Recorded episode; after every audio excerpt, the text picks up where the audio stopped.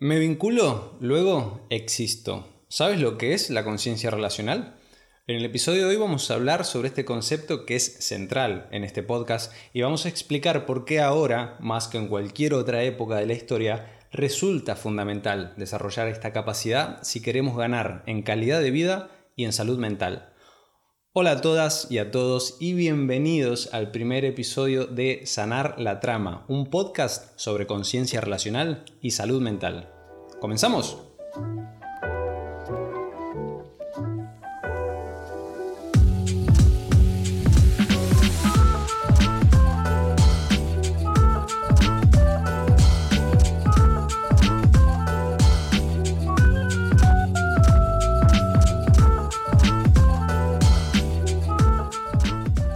Bueno, muchas gracias primero que nada por estar aquí tomándote un ratito de tu tiempo para escuchar este podcast, que es un proyecto que me hace mucha ilusión y también me pone un poquito nervioso porque es la primera vez que hago algo por el estilo. Así que lanzar esto al mundo mm, va a ser un poquito vertiginoso para mí, pero tenía muchas ganas, tenía muchas ganas de hacerlo y vamos a empezar. Como acabo de contaros en la introducción, hoy vamos a hablar sobre el concepto que de alguna manera es central para todo el resto del podcast, que es el concepto de conciencia relacional. Tenemos material bastante interesante preparado, yo creo que puede llegar a ser interesante para, para los oyentes, pero antes de entrar en la parte interesante, en el meollo de la cuestión, me gustaría hacer un pequeño prólogo para presentarme, para que me conozcáis un poquito, sepáis quién es la persona que está detrás de esto, cuál es el contexto de cómo surge la idea, porque la historia y el contexto siempre son importantes para dar sentido, para integrar mejor la información. Y voy a procurar ser lo más breve posible para que pasemos al tema que nos ocupa, que estoy seguro que os interesa mucho más. Mi nombre es Lucas Narambuena y como habéis podido notar probablemente por el acento, soy argentino, concretamente del sur de la Patagonia de Argentina, que es algo que yo suelo resaltar cuando me presento porque creo que en gran medida los lugares donde las personas nacemos, donde nos criamos, hablan bastante de nosotros. Es decir, parte de las características del lugar también se imprimen en el carácter de las personas. Y yo vengo concretamente de un lugar que es muy tranquilo, que tiene un ritmo lento, paisajes que son amplios, aún sitios por descubrir, y consecuentemente, de alguna manera, soy una persona así también, ¿no? Soy muy tranquilo, soy muy calmado, un tanto introvertido, realmente, pero combinado con una curiosidad bastante grande y con muchas ansias de exploración, lo que se viene a llamar un poco un culo inquieto. Y este ansia de exploración se notó desde bastante temprano en mi vida. Primero me fui a estudiar a la ciudad de Córdoba, en Argentina, que está bastante lejos de mi ciudad natal, Estudié la carrera de psicología ahí y obtuve dos becas de intercambio en el extranjero. La primera en México, que fue mi primer contacto con, el extranjero, con el, con el mundo fuera de, mi propia cultura, y luego a Portugal, donde estuve también otro año. Y al acabar la carrera, como no me resultaba aún suficiente, pues me mudé a España, donde llevo viviendo prácticamente una década y donde he desarrollado gran parte de mi carrera profesional, sino por no decir toda. Primero me formé como terapeuta familiar en un centro de terapia familiar en Murcia y luego hice la residencia en psicología clínica, el famoso PIR, que es la vía de formación que tenemos los psicólogos para especializarnos en psicología clínica y poder trabajar en el Sistema Nacional de Salud, es decir, en, en la pública, que es el sector donde vengo trabajando desde hace más o menos unos seis años y en concreto llevo dos años en la isla de Ibiza, además de la consulta privada. En resumidas cuentas, ese es mi recorrido profesional, pero paralelamente a la cuestión que tiene que ver con mi formación clínica, ya desde la universidad yo siempre tuve una inquietud, una materia pendiente con el tema de la docencia y con la divulgación. Yo creo que si no fuera psicólogo probablemente podría haber sido profesor porque es un tema que me gusta, o algo a lo mejor relacionado con la comunicación porque es un mundo que para mí es, es muy interesante. Y como decía, tenía esta materia pendiente con el tema de la divulgación, a lo mejor porque todavía no me sentía lo suficientemente maduro a nivel profesional como para compartir lo que sabía o lo que iba aprendiendo. No creo que uno tiene que ir haciendo las cosas a, su debido tiempo y cuando se siente seguro, lo cual también es un poco difícil porque no sé si lo sabéis, pero los psicólogos tenemos un enorme síndrome del impostor, que es una cosa de la que se habla poco realmente, eh, y siempre tenemos la sensación de que nos falta por saber, ¿no? Como que siempre nos da la sensación de que, estemos, de que estamos improvisando, no importa cuánta formación tengamos a nuestras espaldas. Lo cual creo que también, de alguna manera, no está mal que tengamos un poquito esa sensación. Pero bueno, en definitiva, para mí, ahora sí que es el momento de compartir lo que sé, lo que voy aprendiendo en la consulta, desde mi perspectiva, obviamente, personal y desde mi formación en particular. Lo que me ha venido pasando en el último tiempo es que a veces me veo repitiendo información o planteamientos muy parecidos a pacientes diferentes que tienen líneas de vida muy distintas pero que sin embargo tropiezan con los mismos problemas dentro de lo que tiene que ver con el mundo de las relaciones. Y pienso, ¿no? Qué útil que podría ser que esa información que estoy transmitiendo de manera individual se pueda transmitir a más gente de una manera simultánea. Qué cantidad de tiempo y qué cantidad de problemas las personas nos podríamos ahorrar si la psicología fuera algo que estuviera más democratizado. Creo que en este sentido los psicólogos tenemos una gran deuda pendiente, una gran deuda social, en lo que tiene que ver con la prevención. ¿Vale? Yo creo, eh, a veces las personas me dicen como, Buah, esto tendría que hacerlo todo el mundo, todo el mundo tendría que ir al psicólogo, ¿no? Cuando se sienten que, que van avanzando en el tratamiento, pero realmente yo eso no lo comparto. Sí que creo que todo el mundo se puede beneficiar de la psicología, de los conocimientos de la psicología, pero no creo que todo el mundo necesariamente tenga que hacer psicoterapia. Lo que quiero decir es que las personas probablemente tendríamos muchísima mejor salud mental si hubiera más alfabetización emocional y relacional en etapas previas a que encontremos los problemas que vamos a encontrar. Es ahí justamente donde a mí, a mí me gustaría sumar mi granito de arena. Y he elegido este medio porque creo que en definitiva es también el que es más afín a mí, el que se parece más a mí, a mi ritmo lento, a mi ritmo patagónico, como os decía un poquito antes. Creo que hay una gran aceleración de la información, a mí eso me estresa bastante, ver lo rápido que va todo, lo, masticada que está la información eh, que se comparte en los medios y, y realmente a veces cuando me sumo a esa vorágine de información, me termino mm, atragantando un poco y al final es como que no me entero de nada. Es decir, cuando uno consume muchísima información, al final parece que no ha consumido nada de información.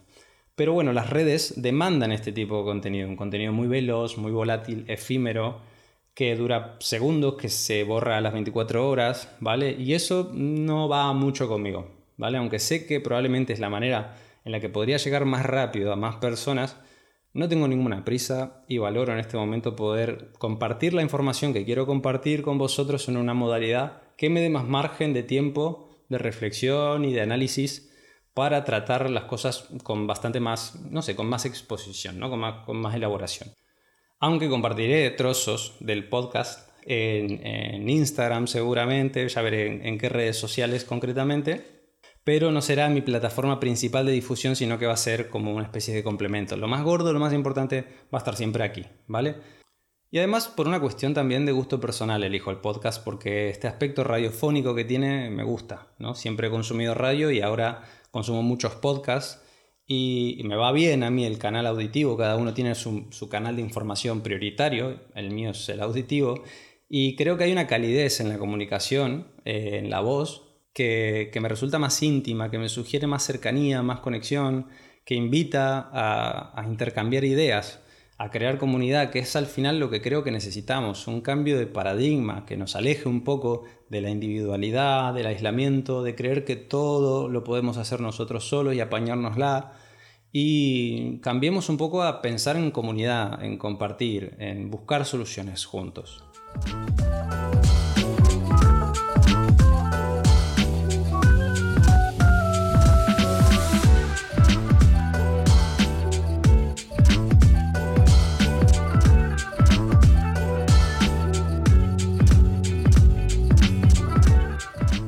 Entonces, la temática que va a vertebrar este podcast, el concepto sobre el cual van a orbitar el resto de los episodios, es el de conciencia relacional. ¿Qué es esto de la conciencia relacional? Vamos a ir paso a paso y veréis que realmente es algo sencillo de entender. Hagamos un repaso breve de lo que dice la Real Academia Española sobre la palabra conciencia. Vamos a ver, las definiciones son capacidad del ser humano de reconocer la realidad circundante y de relacionarse con ella conocimiento que el sujeto tiene de sí mismo, de sus actos y reflexiones, y conocimiento reflexivo de las cosas. En definitiva, la conciencia es la capacidad de darnos cuenta, de reconocer o de reflexionar acerca de algo. Y por lo tanto la conciencia relacional entonces va a ser la capacidad de darnos cuenta, de reconocer y de reflexionar sobre nuestras relaciones y nuestros modos particulares de vincularnos con otras personas. Y ahora bien, ¿cómo podemos definir una relación dentro de esto? Pues una relación sería ese espacio intermedio que hay entre dos personas que se vinculan. Es decir, si tú y yo tenemos una relación del tipo que sea, de pareja, de familia, de amistad, de trabajo, existirá entre nosotros una dinámica particular que es única entre nosotros dos, como una huella digital que no se repite. Crearemos una cosa juntos que hará que en mí se expresen ciertas características y en ti se expresen otras ciertas características que son diferentes a las que va a poder sacar otra persona, ¿no? Cuando por ejemplo decimos, esta persona saca lo peor de mí o saca lo mejor de mí, en realidad lo que estamos diciendo es que esta relación con esta persona expresa esto de mí. Es decir, la otra persona no es el 100% responsable de lo que de las características que se expresan en ti cuando estás en una relación con esa persona. Tú también tienes una responsabilidad en eso, ¿no? La relación es una corresponsabilidad, es algo conjunto. Y esto, sin embargo, puede modificarse, puede mutar y evolucionar porque las relaciones son como organismos vivos, son plásticas, evolucionan, se transforman con el tiempo. Entonces ahora quizá te preguntes, ¿es realmente tan importante desarrollar la conciencia relacional? Bueno, no, no es solo importante, sino que es absolutamente crucial y necesario. Piensa en un segundo en los momentos más bonitos y más felices de tu vida. Seguramente van a aparecer en, estas imágenes también las personas que permitieron esos momentos o, o con quienes los compartiste. Enterarte, por ejemplo, que vas a tener un hijo, superar una enfermedad, reencontrarte con un amigo que no ves hace mucho tiempo, un viaje que hiciste que fue especial para ti, pasar tiempo en familia, conseguir un reto profesional. Vale, y ahora piensa también en lo contrario, en los momentos más difíciles de tu vida, los que te supusieron un mayor sufrimiento personal y emocional. Parece que pasa algo similar, ¿no? También tiene que ver con otras personas importantes de nuestra vida. La pérdida de un familiar, una ruptura de pareja, un episodio de acoso escolar o laboral, una situación de maltrato, una traición inesperada de alguien querido, o la indiferencia de otras personas hacia ti. Las relaciones son, simultáneamente, la mayor fuente de felicidad y de sufrimiento para las personas. Podemos obtener lo mejor y lo peor de nuestra vida en las relaciones. Y las conexiones humanas, tanto en su vertiente positiva como en su vertiente negativa, tienen un poder transformador enorme en todas las áreas de nuestra vida. De hecho, esta esto que estoy comentando es una de las razones de por qué la psicoterapia funciona, porque, como sabéis, probablemente existen aspectos técnicos muy variados en la psicoterapia, es decir, hay muchas corrientes teóricas, hay mucha gente haciendo distintos tipos de psicoterapia, sin embargo, según eh, las investigaciones que se han hecho acerca de la eficacia de la psicoterapia, la varianza explicada por la técnica en concreto es más o menos de un 15% de la totalidad, es decir, solamente un 15% depende de la técnica y todo lo demás depende de otros factores, del cual el vínculo terapéutico es uno de los, más, de los factores más importantes. Entonces, ¿por qué funciona en gran medida la psicoterapia? Pues porque hay un vínculo que sirve de puente, que sirve de medio a través del cual la persona va encontrando un camino hacia una realidad que es distinta, que tiene menor sufrimiento, donde tiene más vitalidad y bienestar. Nuestra conexión con la vida está determinada por la calidad y la salud de nuestras relaciones. Así que sí, es fundamental hablar de relaciones. Y la propuesta de este podcast es entender a las relaciones como algo que no está separado de nosotros. No se trata de algo diferente o separado de nosotros mismos, sino que nuestra identidad es obligadamente relacional, que no existimos por fuera de nuestras relaciones. Si vamos más lejos, somos seres relacionales incluso antes de haber nacido. Cuando tu madre estaba embarazada, otras personas, otros adultos, gente que había a su alrededor, incluyéndola, ya estaban atribuyéndote una serie de características para las cuales tú no estabas tomando ninguna decisión, un género, un nombre e incluso cualidades psicológicas que son más complejas ya en el momento del embarazo, ¿no? Lo típico de cuando el niño se mueve mucho en la barriga, pues decir, Buah, este va a ser movido como el padre o va a ser inquieto, ¿no? Se están haciendo atribuciones, se están poniendo etiquetas, conceptos, significados antes de que uno vaya naciendo. Nuestra historia empieza antes de nuestra existencia y al principio está narrada por otras personas, no es nuestra decisión. No es la misma historia la de un niño que ha venido al mundo por casualidad, de una manera inesperada, que aquel que ha venido porque ha sido buscado y, deseado desde hace tiempo. Sin embargo, el desenlace de estas dos historias puede ser muy similar. Al final los dos pueden ser niños que sean queridos y aceptados en el entorno que los cría o que pueden ser niños que sufran en el entorno en el que han sido criados. De la misma manera, dos inicios similares pueden al final transformarse en desenlaces muy diferentes. Entonces nuestra historia es una co-creación nuestra, de nosotros mismos y de todos aquellos que nos rodean, aquellas personas importantes que nos rodean. Y en la tarea de descubrir cuál es mi historia, está también descubrir qué papel se me ha atribuido a mí en el teatro de tu vida. ¿Qué soy? ¿El hijo deseado? ¿El padre cariñoso? ¿El abuelo distante? ¿La madre exigente? ¿El amigo impredecible? ¿La hermana compasiva? ¿El profesor indiferente? ¿La pareja salvadora? ¿O el oyente curioso?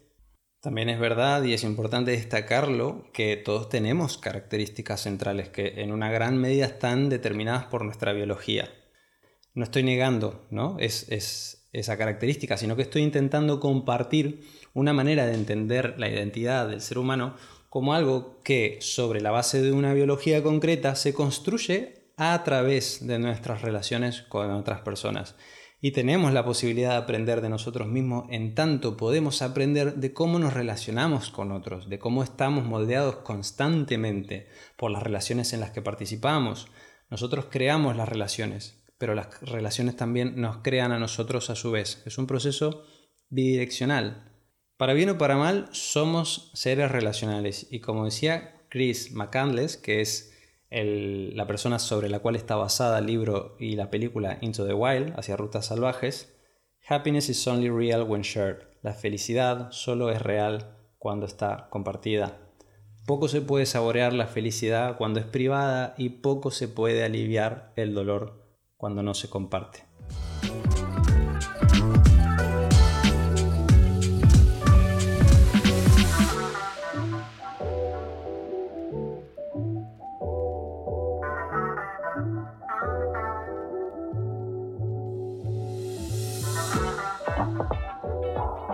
Ahora bien, ya quedó bastante claro, creo, que desarrollar la conciencia relacional es importante.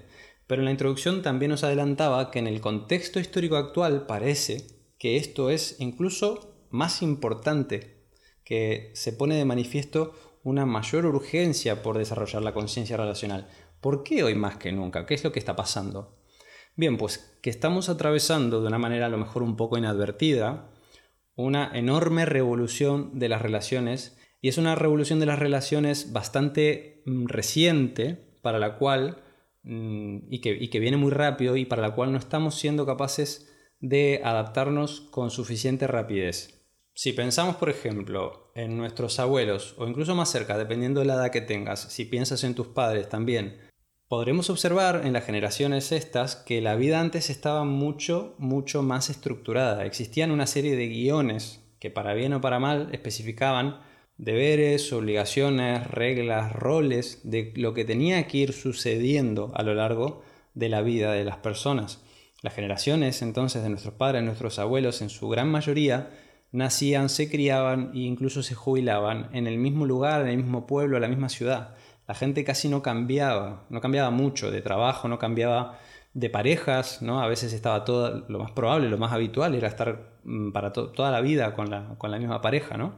Lo cual tampoco era ninguna garantía de satisfacción, evidentemente. Pero esta estructura social les daba una gran dosis de certeza, de seguridad y de claridad a cambio de tener unas dosis muy bajas de libertad personal. Es decir, no era común salirse de ese molde, ¿no? Es como si fuesen unas vías de tren que había que seguir y es verdad que las vías de tren pues son muy rígidas, pero también dan bastante seguridad, ¿no?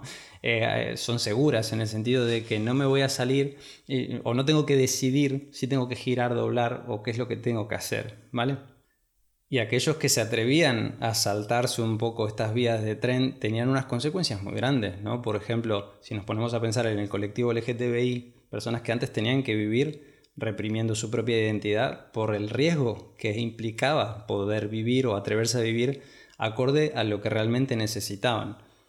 Antes las relaciones se encajaban, por decirlo de alguna manera, dentro de una estructura rígida y hoy, sin embargo, hoy las relaciones se anudan dentro de lo que es un tejido, una red, una trama. De ahí viene el nombre de sanar la trama.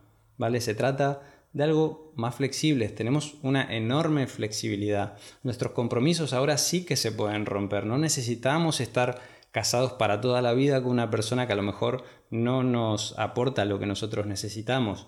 Tenemos una libertad sin precedentes para tomar decisiones a nivel personal, a nivel relacional, a nivel laboral, con unas consecuencias muy pequeñas o incluso nulas, inexistentes. Las personas ya no se jubilan en el primer trabajo, eso prácticamente no existe a día de hoy. Tenemos un estilo de vida que es mucho más dinámico, que es nomádico, cosmopolita, globalizado. Y al contrario de nuestros padres que tenían muy poca libertad, pero tenían muchas certezas, mucha seguridad y claridad, nosotros tenemos muchísima libertad, pero unos niveles de incertidumbre, de dudas, que atentan enormemente a nuestro equilibrio mental y emocional. A enormes cantidades de opciones también se le acompañan enormes cantidades de duda, de parálisis, de ansiedad. Y esto se acompaña mucho a día de hoy con el perfeccionismo, con las expectativas enormes y muy pesadas que ponemos sobre nuestras relaciones.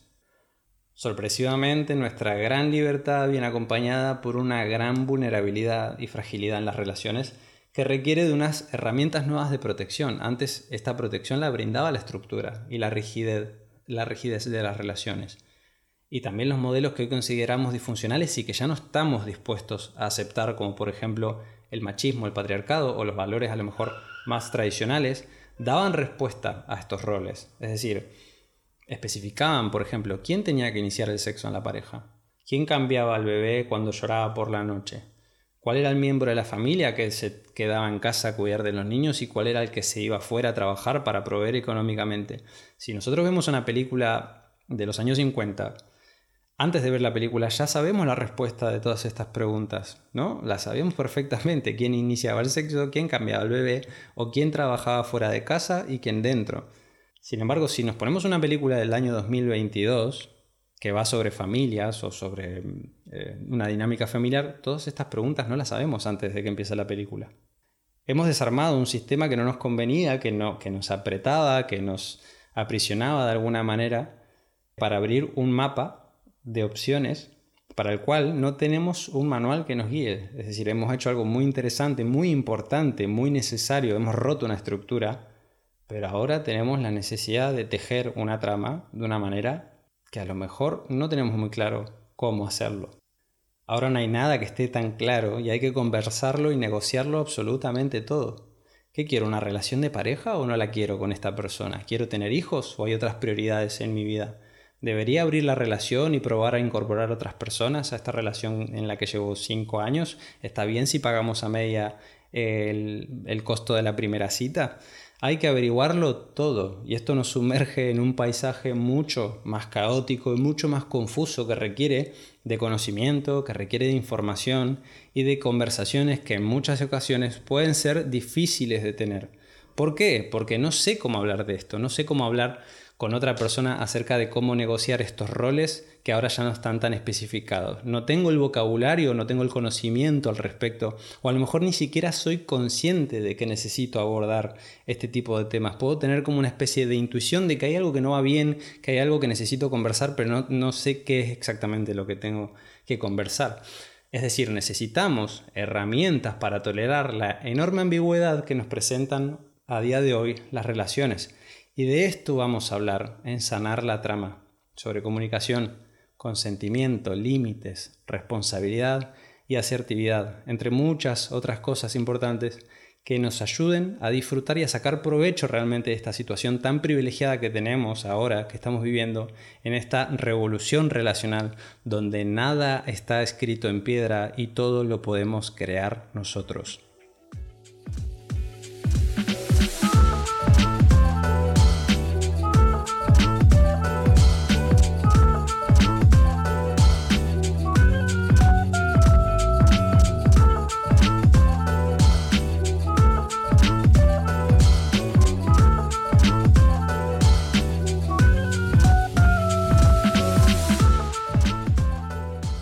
Llegando al tramo final de este podcast. Creo que por hoy hemos tenido bastante material, hemos lanzado varios conceptos para pensar y reflexionar y que se vayan asentando un poquito.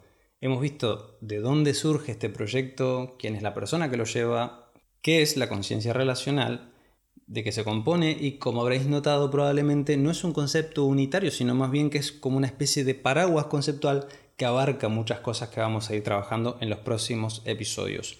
Y finalmente también hemos aprendido por qué esto tiene mayor importancia ahora, en este momento sociohistórico, que hemos pasado de relacionarnos de una manera estructural a hacerlo a través de una red, de una trama, que tenemos que cuidar y sanar, porque tenemos una serie de nuevos desafíos para los cuales aún estamos un poco en pañales, aunque también nos brinda un paisaje lleno de posibilidades para crear con responsabilidad claridad y respeto hacia nosotros mismos y hacia los demás. En el próximo episodio vamos a hablar sobre expectativas en las relaciones y se llama Tu pareja no es una aldea.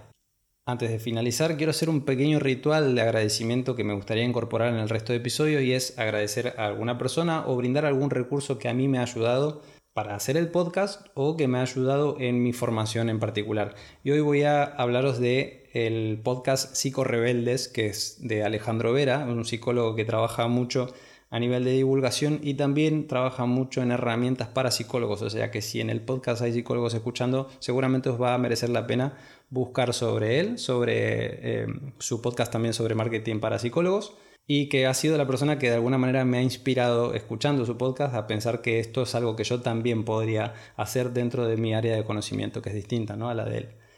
Como último favor te pido que si te ha gustado el episodio de hoy, por favor lo compartas con personas que pienses que se pueden beneficiar de este conocimiento y si te apetece dejar un comentario en el Instagram o en Twitter, voy a dejar los enlaces en la descripción del episodio, estaré encantadísimo de leerte, creo que me va a venir muy bien la información, la inspiración para ir sacando temas en los próximos episodios y si quieres valorarlo en Spotify, te estaré enormemente agradecido también. Nos vemos en el próximo episodio. Gracias una vez más y me despido deseándote una buena semana y una sana trama.